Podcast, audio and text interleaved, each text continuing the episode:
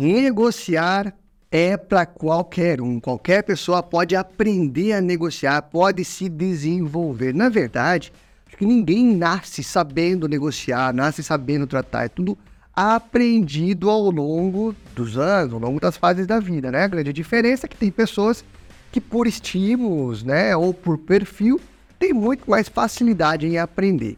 Agora, negociação é técnica e eu vou te falar aqui hoje algumas técnicas para você negociar bem nos dias de hoje, técnicas fundamentais de negociação que vão ajudar você a fechar muito mais negócio. Então, se você nunca vendeu, se você não sabe nem por onde começar, esse conteúdo vai te ajudar. Se você é um profissional de vendas, está buscando sua lapidação, melhorar o que você já faz muito bem, esse conteúdo também vai te ajudar. Sabe por quê? Porque ele é prático. Ele é feito com base em análise, em estudo e teste prático de vendas. Sou Maurício Cardoso. Eu sou vendedor. Eu ajudo pessoas comuns a vender todos os dias. Então, já curte esse conteúdo, já se inscreve aqui no nosso canal que vai valer a pena, beleza?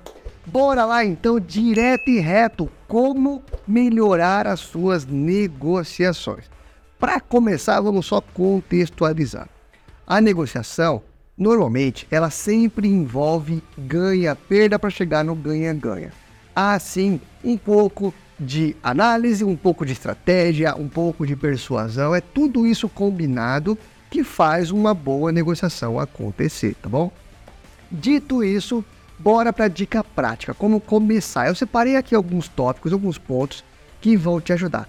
O primeiro deles, a primeira coisa que você tem que fazer antes de entrar em uma negociação é conhecer sobre o seu cliente antes mesmo do primeiro contato, antes da ligação, antes da visita, antes da sua abordagem através do WhatsApp.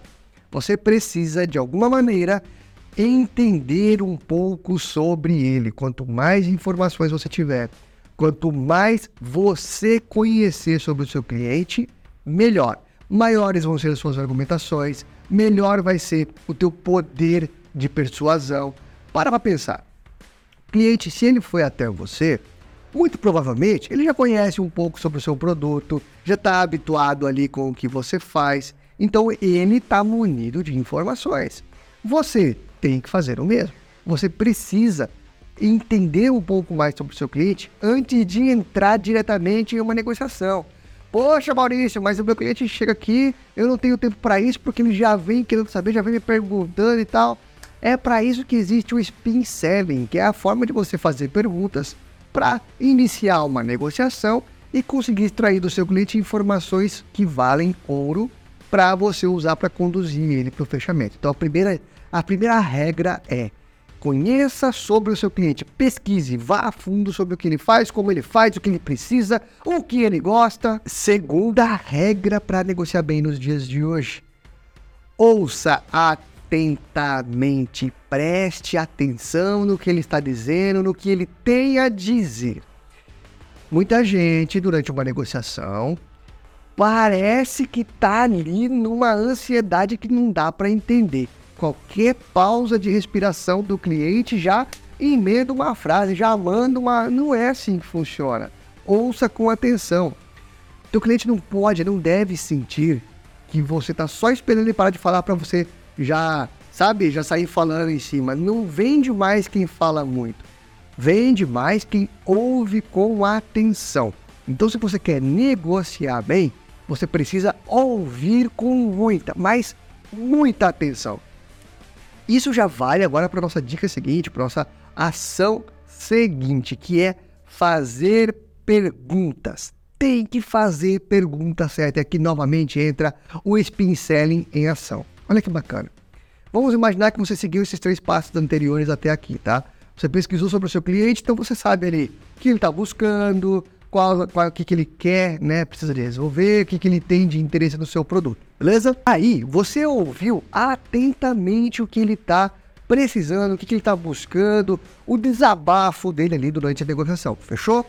No terceiro ponto, conforme você ouviu e pesquisou, você vai fazer perguntas, conduzindo ele para o fechamento, conduzindo ele para onde você quer.